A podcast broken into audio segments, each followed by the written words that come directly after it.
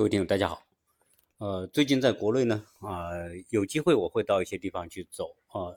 接下来的时间呢，会去广州和佛山。大概我明天呢会到广州和佛山，呃，会在佛山待个两到三天的时间吧。呃，所以呃，我也希望呃我的行程呢能够跟在跟听友有个通报。呃，也因为有很多听友呃一直也问我说，有机会的话大家聚一聚啊，一起见个面啊。这么多年来啊，大家知道声音啊，但是嗯没机会见面啊，所以我想呢，这一次去广州和佛山，如果是呃有听友啊在佛山和广州的啊，大家可以约一约啊，约一约，然后我们到时候呢啊跟大家一起来啊面对面的做一些做一些。分享做一些沟通吧，啊，因为佛山呢是我啊生活了很长时间的地方，曾经从九十年代我们就到广东啊，所以对广东和广州我还是比较熟悉，啊，也非常有感情。所以如果有听友啊是在佛山的，那么我们看看方便的话，我们可以稍微的组织和聚一聚。实际上，我们这种聚呢，是以非常简单的方式，就是约一个时间啊，约一个地点，大家可能聚在一起。呃，人当然也不一定多，我们也也没有说呃想去搞什么正式的，或者是有组织、有规模的听友会。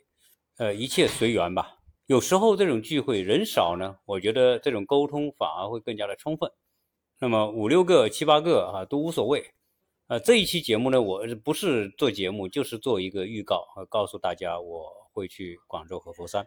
呃，接下来如果会去华东的话呢，我也会提前在群里面公告一下，告诉一下。那么大家有有兴趣的听友，当然我也希望有听友会稍微起来啊，带个头，稍微组织一下，这样牵个头吧。这样一来呢，这个聚会呢就会变得有效率。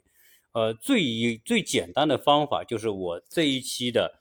呃，预告播完之后，大家直接在留言里面来预约啊，因为所有的留言啊，所有的听友都能看得到。比如说，呃，你我们在佛山、广州的听友，那听完我这个预告之后呢，你就留意一下这后面有没有人留言啊，然后大概有多少人有兴趣，呃，那直接在留言里面组织，这样一来呢，就会知道啊有多少人会来，大概。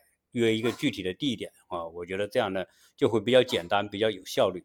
呃，未来我到其他城市去，我也会以这种简单的方式来来通知大家。